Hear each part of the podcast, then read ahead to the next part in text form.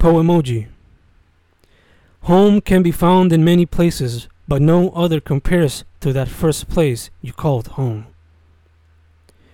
Her wings grow fast, but hellfire burns her down as she ruins her chances with heaven.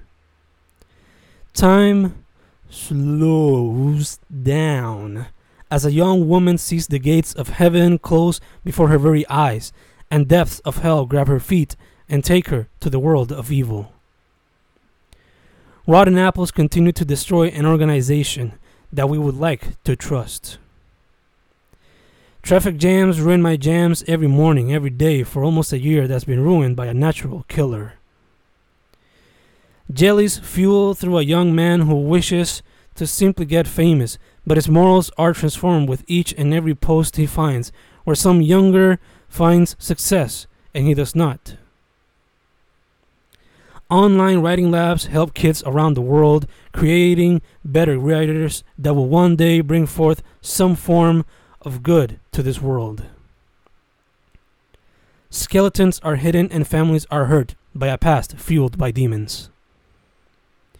Tricks are displayed in videos that showcase just how incredible human physiology can be. Treats help a couple of siblings get fat, and a witch washes her evil plan come true as she licks her lips and prepares more tricks. As I hold on to my roots and my girlfriend consumes veggies, I come to find out the importance of eating healthier if I want to continue living. Baked goods get the attention of candy wanting children as a madman in purple laughs hysterically inside while his legacy slowly begins to be created.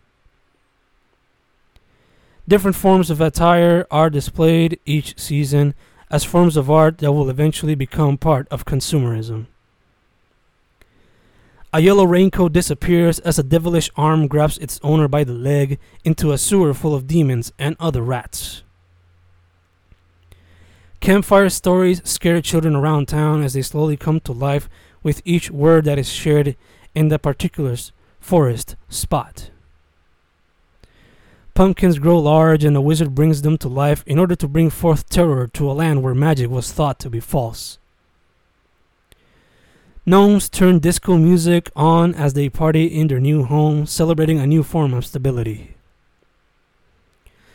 A nice little cozy snack helps a fat, large creature go to sleep, blocking the path of an adventurer seeking to become the best warrior there ever was. The poet's words become herbs that heal and or entertain readers at large with each and every letter.